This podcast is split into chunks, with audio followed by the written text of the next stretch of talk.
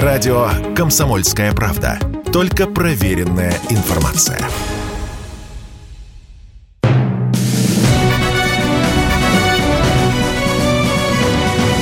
Клуб знаменитых путешественников.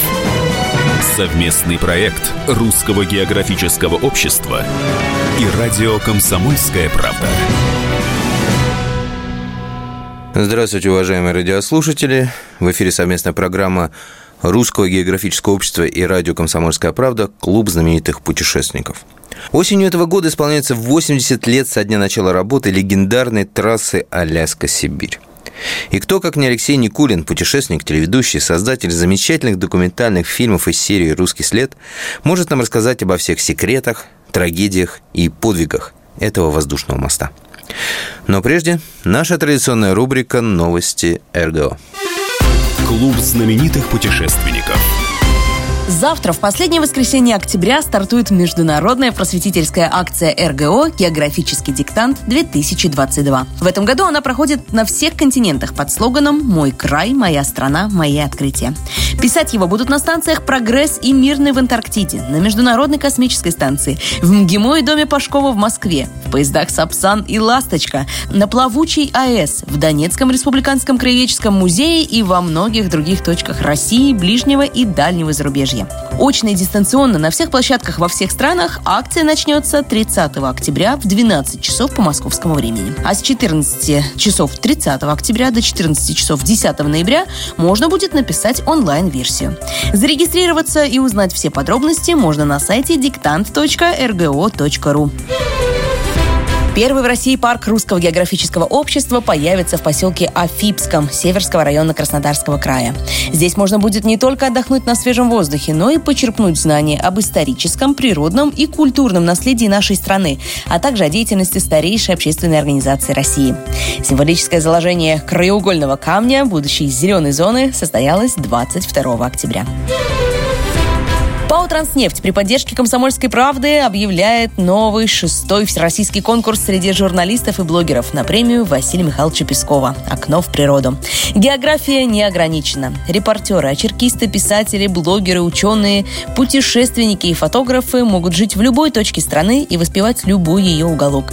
Главное, чтобы их работы были опубликованы в СМИ, печатных или электронных, и в блогах в период с 26 октября 2021 по 26 ноября 2022 года. Ну и, конечно, чтобы в этих текстах и фото чувствовалась такая сильная любовь к русской природе, чтобы она передалась и читателям. Главный приз – 100 тысяч рублей. Работы принимаются до 26 ноября в электронном виде по адресу mediasobaka.phkp.ru. Подробнее об условиях на нашем сайте kp.ru в рубрике «Путеводитель» и в разделе «Спецпроекты». Клуб знаменитых путешественников. Итак, в гостях у нас Алексей Никулин, путешественник, телеведущий, создатель замечательных документальных фильмов из серии «Русский след», который совсем недавно как раз вернулся из экспедиции по Алсибу. Справка. Алексей Никулин – сценарист, телеведущий, продюсер и путешественник.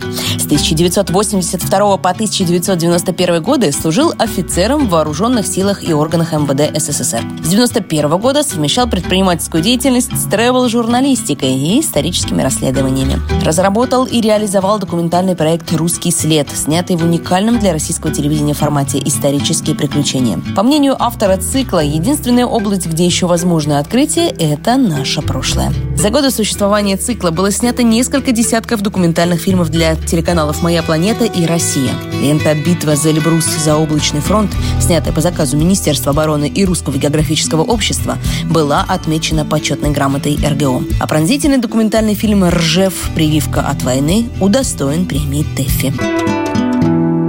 Алсип – секретная трасса перегона американской военной воздушной техники в Советский Союз. До сих пор очень много неизвестного остается об этой трассе. До сих пор эта героическая страница до конца не исследована.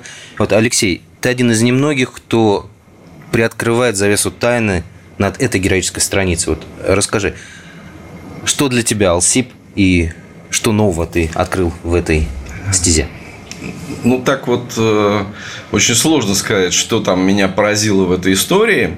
Просто этой историей никто долгое время не занимался. На это было много причин. Ну, во-первых, причин то, что сама трасса, она и во время войны была засекречена, она так и называлась – секретная трасса. Э, Аляска-Сибирь. Ну, ее по-разному называли в разное время, ну, тем не менее. У нас устоялось э, название Алсип.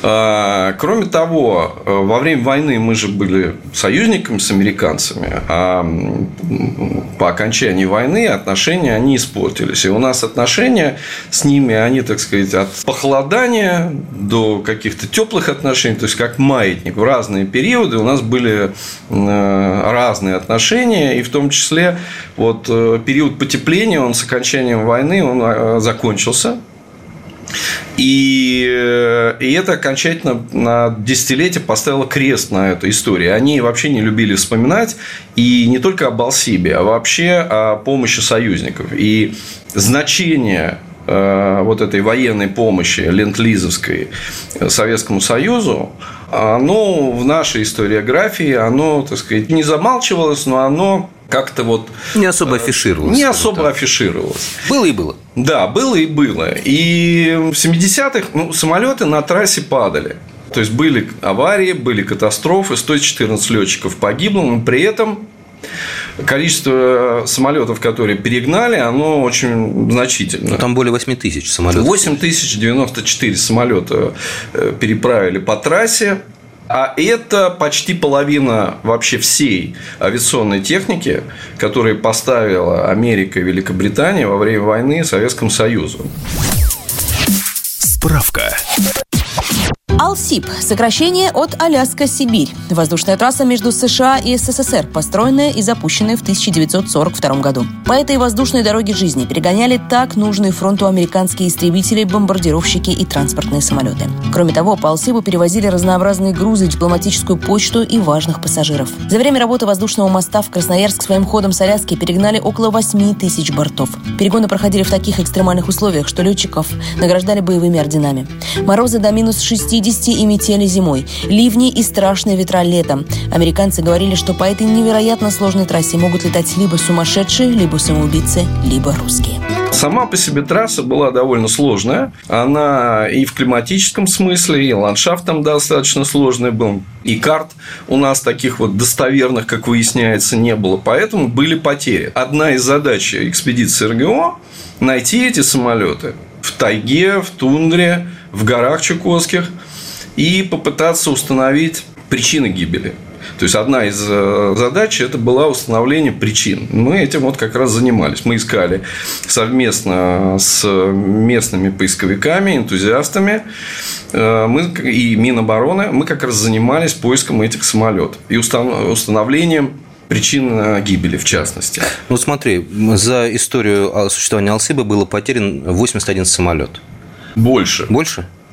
Больше. Ну, цифры там, мне кажется, более двух сотен. Просто часть этих самолетов восстанавливалась, часть самолетов была утеряна, разбита, были катастрофы, были аварии э, по-разному, но старались самолеты, которые совершили аварийные какие-то посадки, их старались э, поставить в строй. Из этого огромного количества самолетов э, сколько уже найдено? Ну, вот мы сейчас на Чукотке нашли э, 6 самолетов. 6 самолетов. 6 такой самолетов. короткий период? Всего 7. Ага. Всего мы нашли 7. И первый самолет, который мы нашли, это был... Э, то есть, он тоже упал на трассе Алсип. Но это была послевоенная авария транспортного самолета Ли-2. То есть, и с окончания войны эта трасса не перестала быть опасной. И вот, в частности, несколько самолетов, они были найдены именно в горах. Они примерно по одному сценарию погибли. Они врезались в самую вершину сопки. Чуть-чуть не дотянули. Не вообще не дотянули. И это у нас начало вызывать прям вот с первой, с первой находки, это начало у нас вызывать вопросы. И когда мы стали уже разбираться, мы нашли второй, третий, четвертый самолет.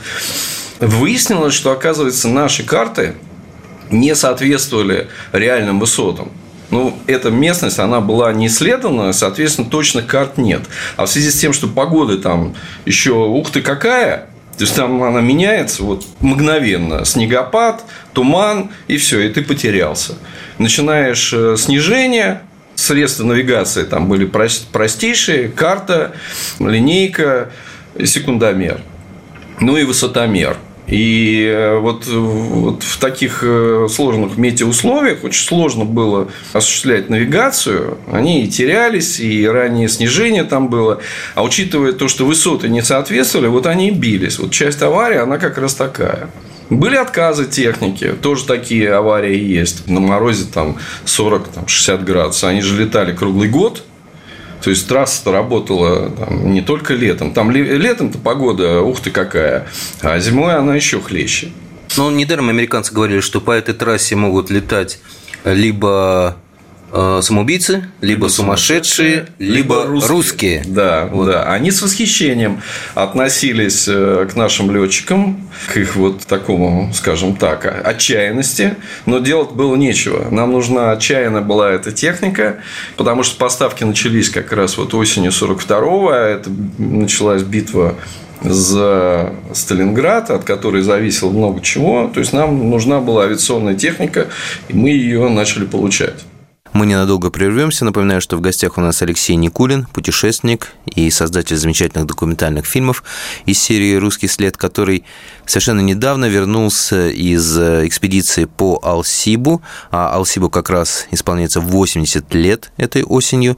И об этой трассе есть что рассказать. Очень много историй, тайн, подвигов, секретов и многого-многого другого. Не переключайтесь. Если тебя спросят, что слушаешь, ответь уверенно. Радио «Комсомольская правда». Ведь Радио КП – это самые оперативные и проверенные новости.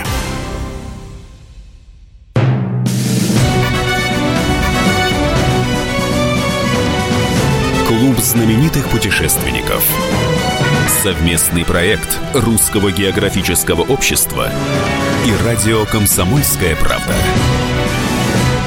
Возвращаемся в эфир, продолжаем беседовать об истории легендарной воздушной трассы Алсиб, Аляска-Сибирь, которая исполняется этой осенью 80 лет. Обо всех историях, секретах и подвигах этой трассы расскажет нам сегодня Алексей Никулин, путешественник, телеведущий, создатель замечательных документальных фильмов. Вот из найденных самолетов это все катастрофы, не все, скажем так, разобранные самолеты? Не, они их вообще многие самолеты ну вообще не тронуты. То есть, а, да, то есть они упали, да. Ну как целые?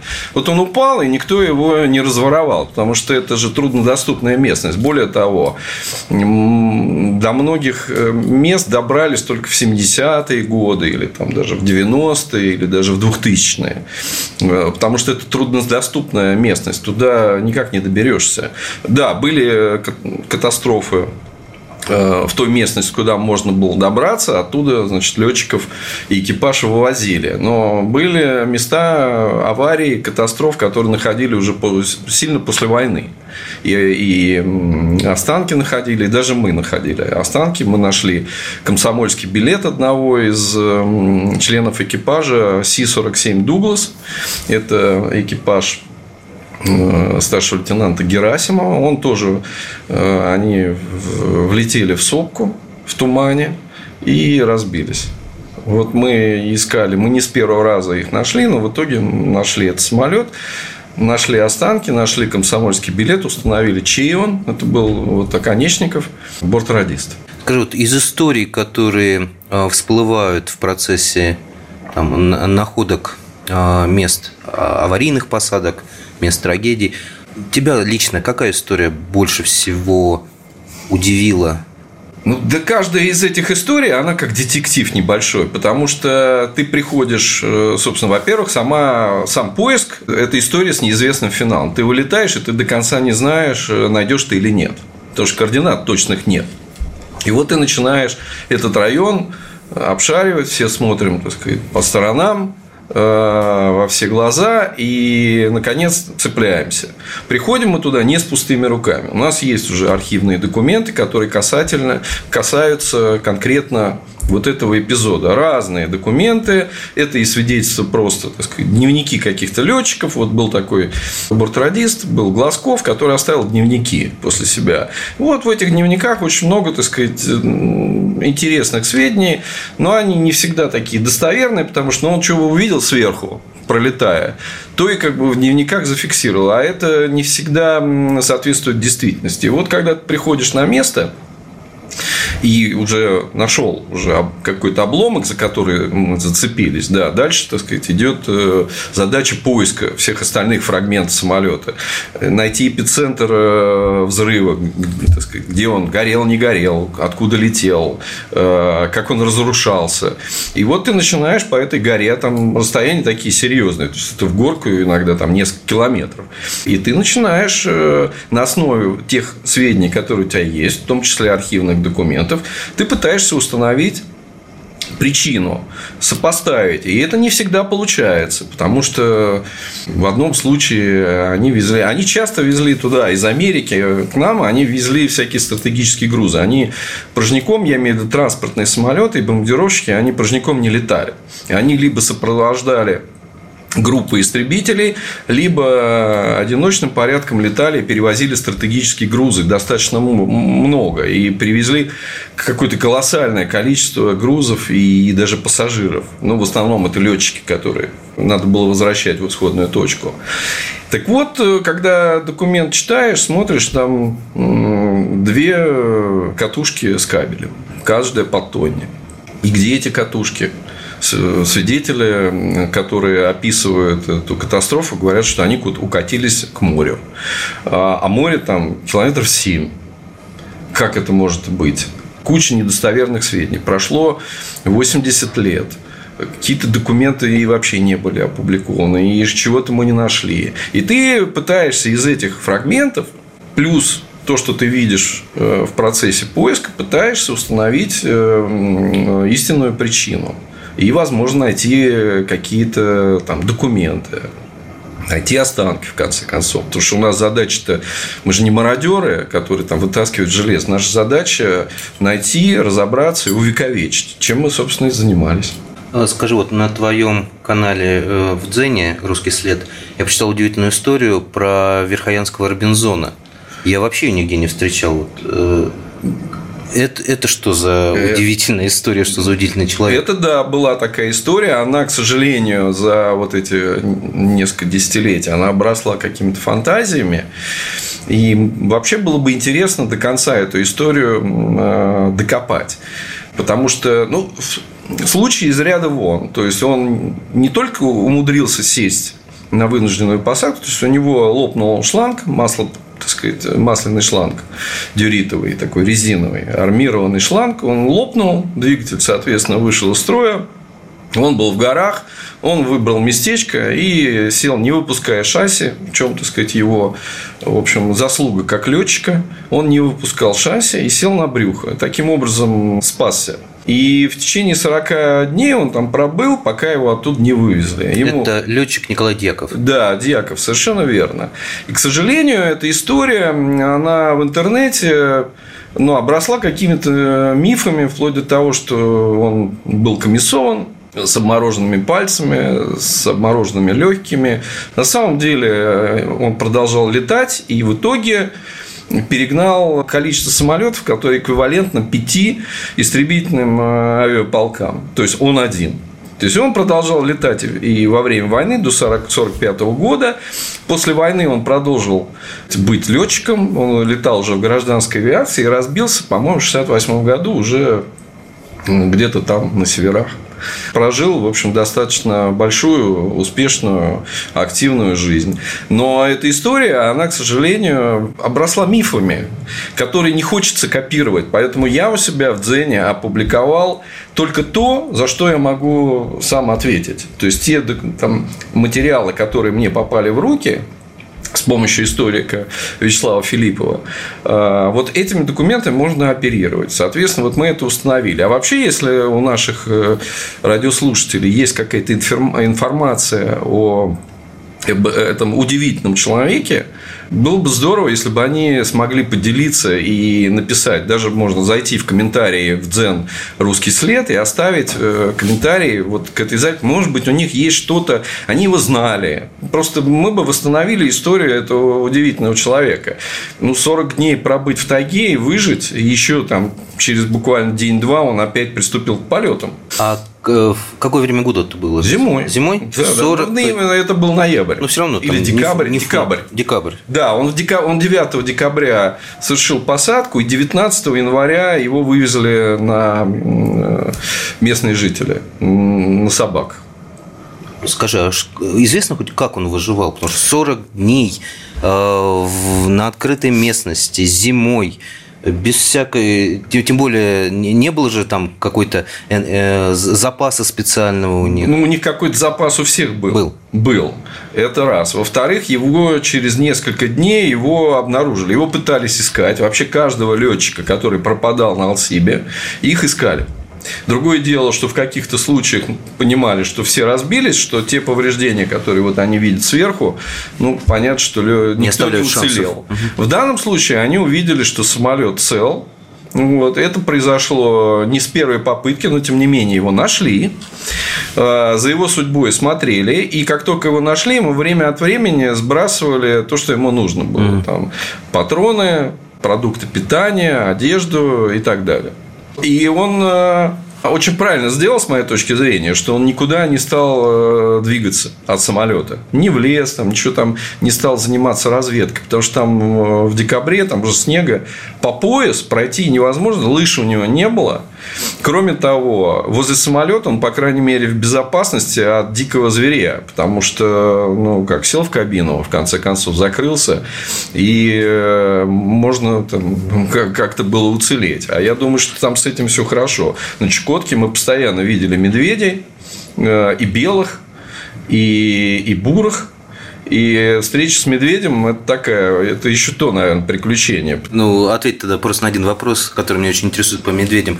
А кто любопытнее, белые или бурые? С точки зрения зоопсихологии. Я думаю, что встреча с бурым медведем, она может быть чуть приятнее, чем с белым.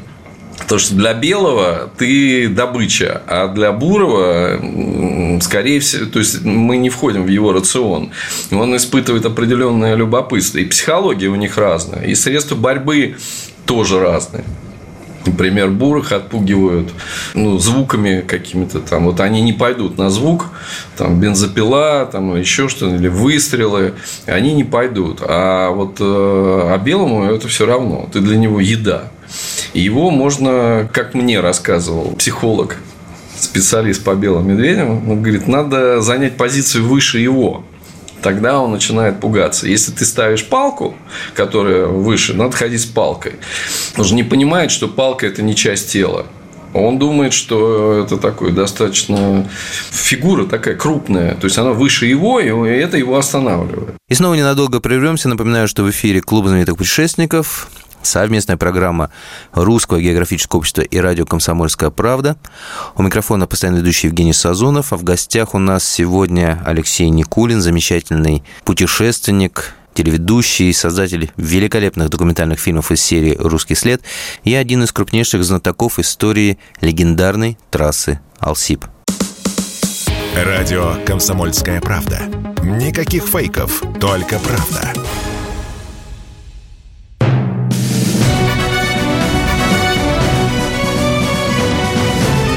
Знаменитых путешественников. Совместный проект Русского географического общества и радио «Комсомольская правда». И снова здравствуйте, дорогие друзья. В эфире Клуб знаменитых путешественников. У микрофона постоянно ведущий Евгений Сазонов. В гостях у меня Алексей Никулин, путешественник, знаменитый путешественник, человек, который создает замечательные документальные фильмы из серии «Русский след». И вот эти русские следы он искал в этот раз на Чукотке, где изучал трассу Алсип, трассу Аляска-Сибирь, по которой 80 лет назад перегоняли ленд-лизовские самолеты. Скажи мне, а что за, опять же, в твоем э, дзен-канале «Русский след» я прочитал, что есть такой остров Танюнер – который ты назвал заповедником войны. Танюрер, да, Танюрер. есть такой. Это аэродром. Это был запасной аэродром. И, там был построено или, или реконструировано более двух десятков. Это был запасной аэродром 200 километров от Анадыря. Вверх по, по, по, реке, по течению реки Анадырь. И на слияние реки Танюрер и, соответственно, Анадырь. И вот там был аэродром организован. То есть это вот в 43-м его, его позже начали вводить действия. И в силу разных обстоятельств он э, сохранился в таком вот э, девственном состоянии несколько десятилетий. Потом он вот в конце там, 50-х, в начале 60-х его окончательно закрыли, и он опустел. А техника, которая там была и работала, она осталась. Причем техника достаточно редкая, на которой, видимо, не было запчастей. Ну, там вот, допустим, один из грузовиков – он, мне кажется, вообще единственный в мире сохранился, Рио. То есть, это американский тягач, который использовали как шасси в разных ипостасях.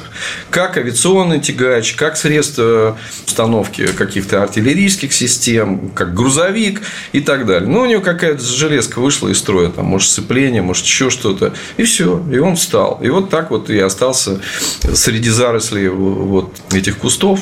И все там заросло. Весь этот аэродром а это был такой аэродром, 400 человек там постоянно работали, то есть там и грузовики, и техника, и снегоуборочная техника, там снегоуборочный щит американский стоит вообще в девственном состоянии с, с шильдиками.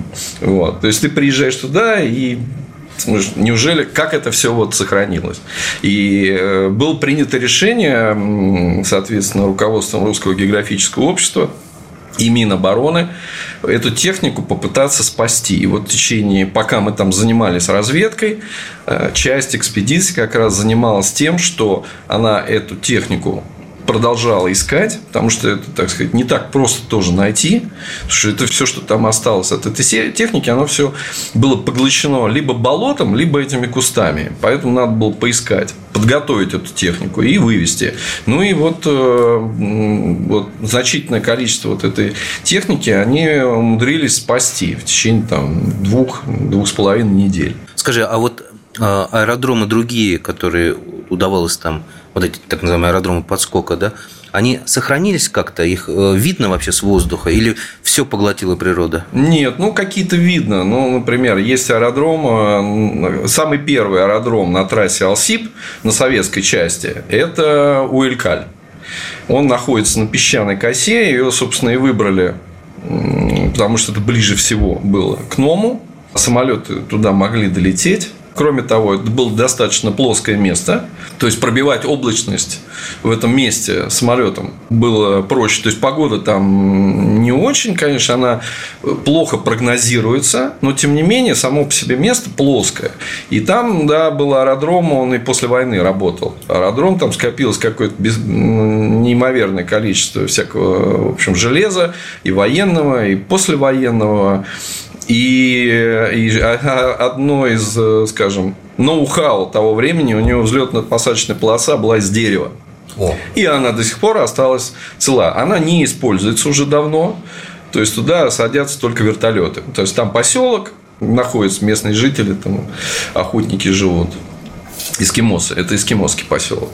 А сам аэродром, конечно, уже не действует. А полоса, ну что, она ровная. В некоторых местах э, видно прям вот э, деревяшки, они за это время не сгнили. Ну, там климат такой. Слушай, а вот у тебя есть понимание, как за короткий период, там же, по-моему, за 4 месяца, вот как было принято решение. За год. За год? За год. А аэродромы еще пытались, ну, не то, что пытались, их строили и после. Mm. То есть, трасса начала работать, а они потом еще достраивали. Вот Танюрер – это тот аэродром, который был э, введен в эксплуатацию уже после того, как трасса начала работать. То есть, там продолжали, потому что аэродромы запасные нужны. Нет погоды здесь, мы сядем тут. То есть, и это была жизненная необходимость. Ну, mm. хорошо, год, э, но тем не менее – как а, построили? Как, а, как смогли построить эту систему? Ведь там же один из э, аэродромов, насколько я читал, по да, у тебя же, по-моему, в Дзене русский след, э, чтобы его построить, нужно было переместить количество... 6 тысяч КАМАЗов. Да, да. количество земли да. 6 тысяч КАМАЗов. Да. Но не было 6 тысяч. Да вообще проблемы были с техникой там. Да строили местные жители, строили заключенные, вот, э, рабочие, которые приезжали с материка, военные, наконец. Местные жители очень активно работали, их потом награждали, э, там уже после войны всякими наградами. Ну да, это, конечно, это очень сложно представить, как в этом климате можно было что-то сделать и что-то построить. Тут еще выбирали, конечно, место с точки зрения удобства посадки, навигации, но плюс еще учитывали доставку, потому что туда же надо доставлять на самолетах такое количество топлива еще завези, ну и оборудование и так далее. Какая была авиация? Ну, Ли-2, Си-47, этот Дуглас транспортный. Вот и все. Да и все, да. Вот. А никакой грузовик туда не загрузить. Что использовали? Водный транспорт. Старались либо это побережье, либо это река, чтобы, по крайней мере, во время навигации можно было что-то достать. Ну и, соответственно, навигация на Чукотке. Навигация короткая, несколько месяцев. Вот за это время они должны были завести все, что необходимо на целый год или почти на год. Они этим и занимались. Это вызывает удивление, восхищение, что угодно, кроме равнодушия. Вот я так скажу. Потому что когда ты попадаешь, и ты понимаешь, вообще э, какой-то глобальный был вообще труд и под силу какому народу. И ты в этот момент понимаешь, что этому народу ему вообще любые трудности по плечу, как мне кажется. А мы же являемся наследниками этого поколения, как ни крути. Может быть, не все, но большинство.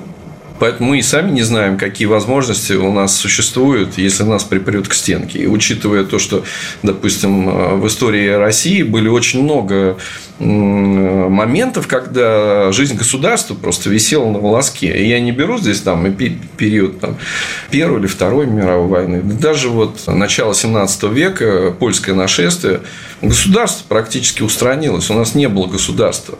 Были просто люди, вот. Но, тем не менее, нашлись среди них такие пассионарии, которые решили, что российскому государству надо что-то делать. И что-то надо делать. Вот нашелся Пожарский, Минин.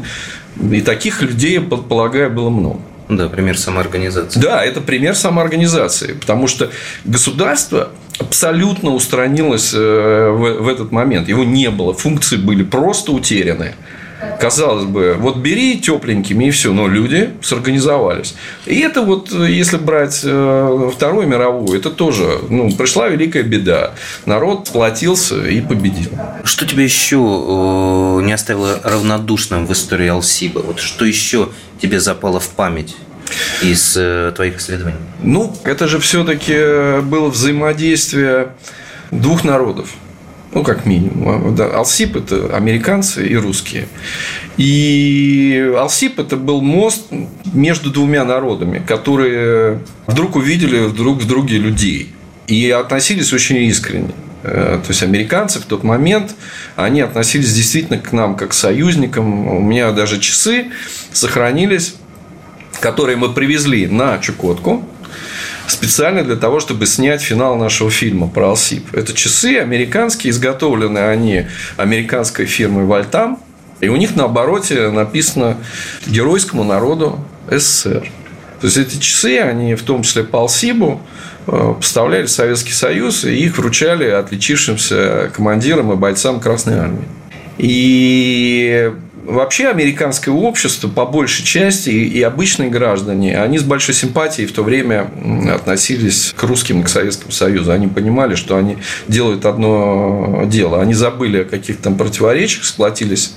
И это было такое... Не вы... Они не выдавливали себя, вот как мне кажется, эти чувства. Я читал документы, в том числе Виктора Глазкова, который описывает как он летал в Америку, как они общались значит, с летчиками, с техниками.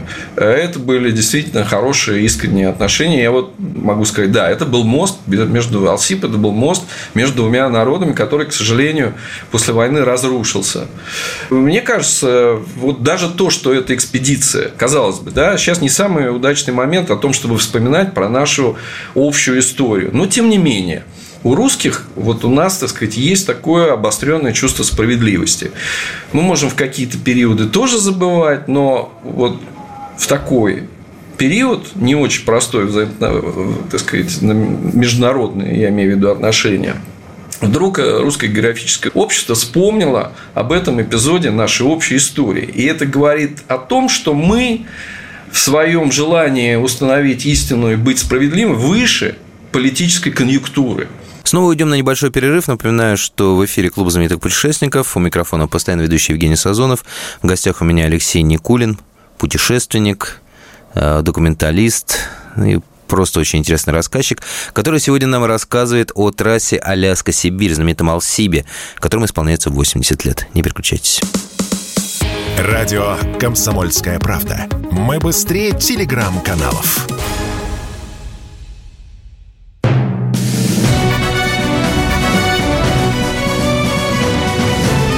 Знаменитых путешественников.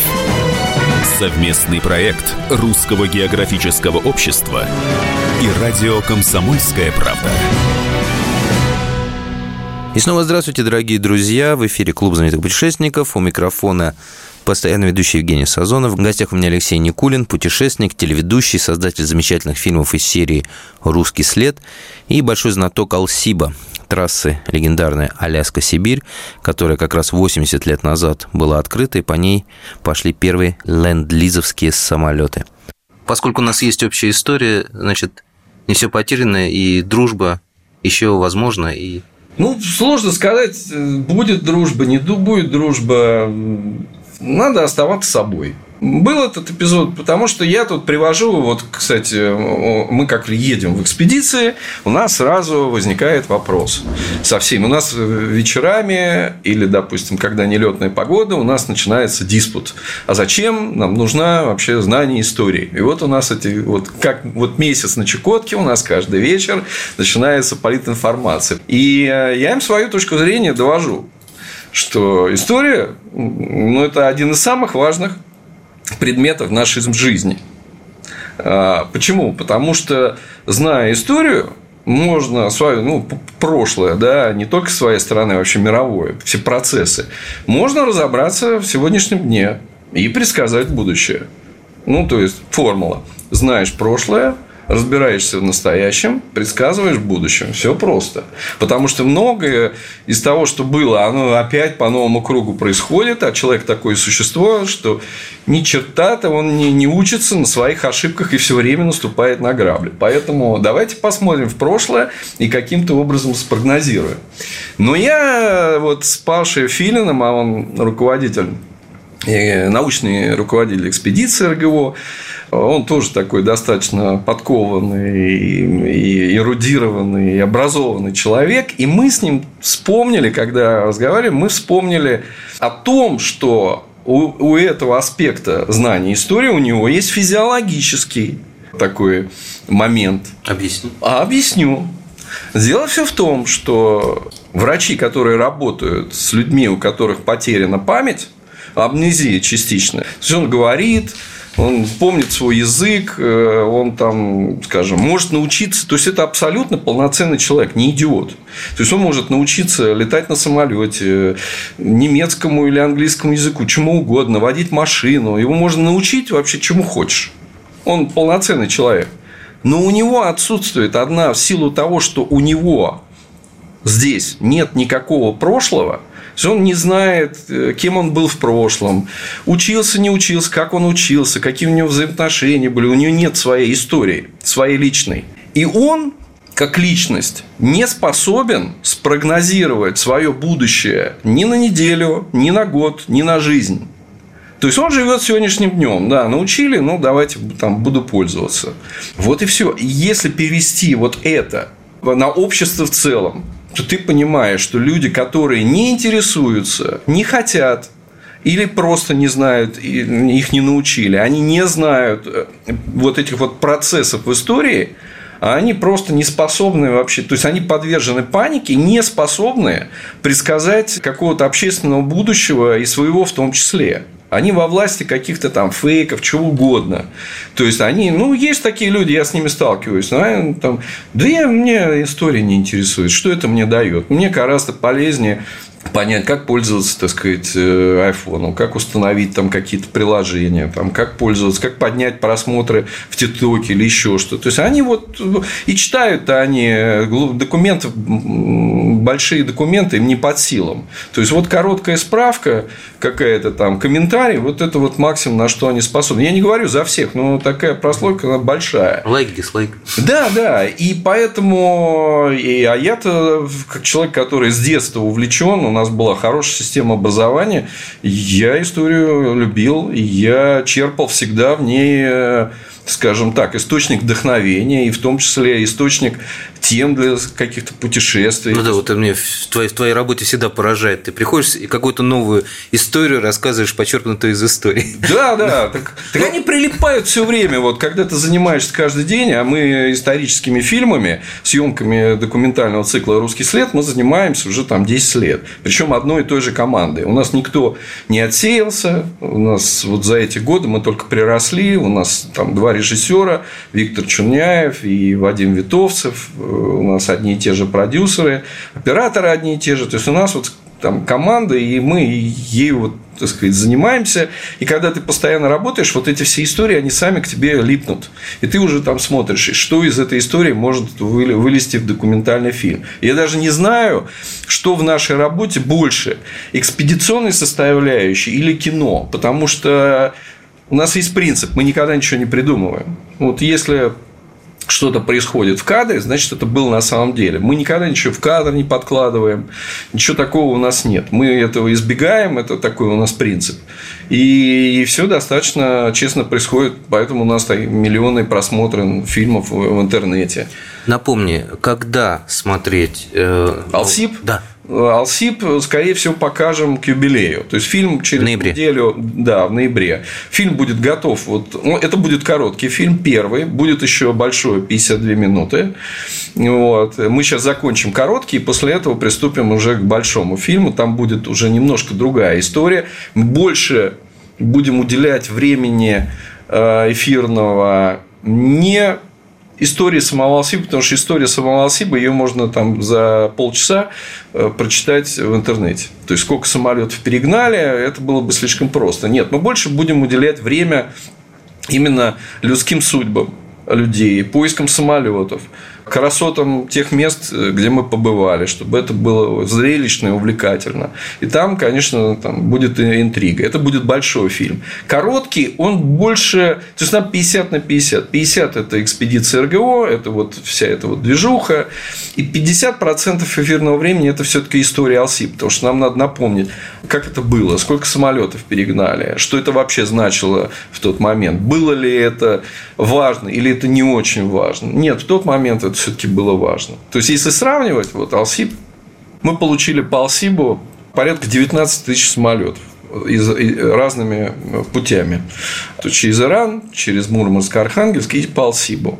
А наша промышленность по разным оценкам, ну, это от 96 тысяч до там, 125. Вот то есть, это как считать. То есть, методика подсчета, она разная. Ну, это примерно пятая часть нашего авиационного парка, она была поставлена за счет ленд-лизовской техники. Ну, здесь нужно помнить, что э, эти самолеты к нам пришли именно в тот момент, когда они были безумно нужны. Да, да, у нас была нехватка, да, это и не только не только самолетов, не у нас и самолет. танков, у нас уже первые танки в битве под Москвой английские участвовали, э, было такое. В Курской битве участвовали американские очень, очень много американских танков. Техника была нужна, я говорю, уже осенью 41-го уже первая техника появилась на фронте. Это очень важно. Ложка была важна к обеду. И она пришла вовремя. Да, и она пришла вовремя. По Алсибу все или ты будешь продолжать эту тему? Я, да, я хочу продолжить. Дело все в том, что там это уже второй РГО проводит второй год экспедицию. Этот год, тот был год подготовительный, а этот год он был такой ударный. То есть мы, так сказать, готовились целый год, и вот сейчас, так сказать, ударно поработали, и есть хороший результат. Но эта работа, она показала, что эта история не закончена что есть еще судьбы людей, которые не установлены, и самолеты не найдены, то есть там есть еще чем позаниматься.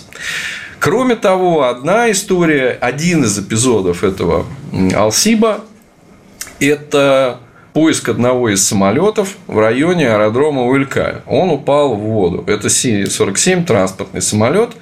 Он э, не долетел где-то 7-8 километров до аэродрома и, очевидно, так скажем, неудачно приводнился. Экипаж погиб.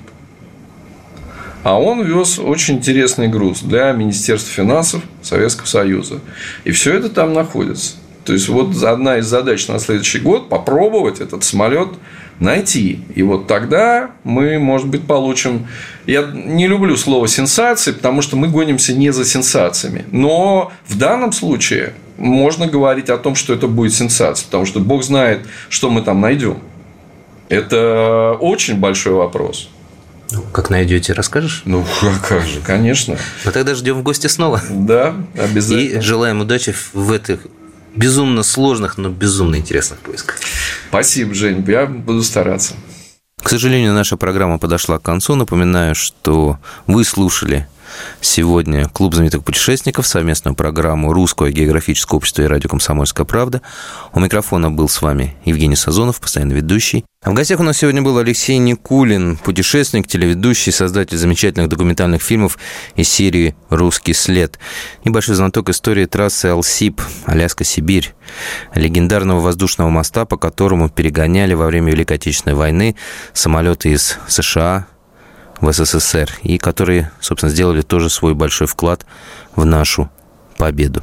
Мы встретимся с вами ровно через одну неделю. Будут новые темы, будут новые путешествия, будут новые приключения. Что остается пожелать? Берегите себя, путешествуйте, изучайте историю Алсиба и, конечно же, не забывайте изучать географию, царицу, наук. Всего доброго. Клуб знаменитых путешественников.